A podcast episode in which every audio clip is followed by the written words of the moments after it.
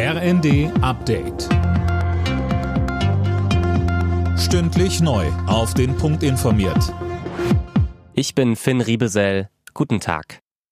Die Bundesregierung will den Menschen in der Energiekrise aushelfen. Deshalb wird die Mehrwertsteuer auf Gas gesenkt. Von 19 auf 7 Prozent.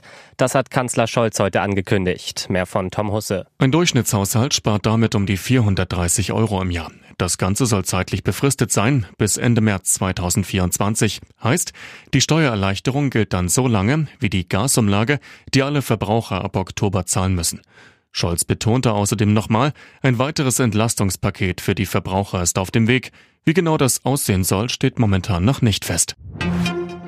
Die seit zweieinhalb Jahren geltende Masernimpfpflicht in Kitas und Schulen bleibt in Kraft. Das hat das Bundesverfassungsgericht entschieden. Philipp Rösler mit den Details. Die Richter lehnten damit die Verfassungsbeschwerden von Eltern ungeimpfter Kita-Kinder ab. Demnach hat der Schutz aller durch eine Impfung gegen die hoch ansteckende Virusinfektion Vorrang.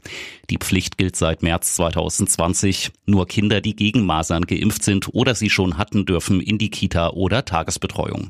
Bei Schülern geht die Schulpflicht vor. Den Eltern drohen aber Bußgelder. Unerträglich und inakzeptabel, so nennt Kanzler Scholz die Holocaust-Relativierung des palästinensischen Präsidenten Abbas. In einem Telefonat mit Israels Regierungschef Lapid betonte Scholz, dass er jeden Versuch, den Holocaust zu relativieren, scharf verurteilt.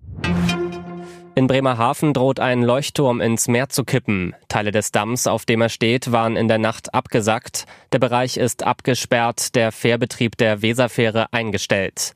Ob und wie der Turm gerettet werden kann, ist noch unklar. Alle Nachrichten auf rnd.de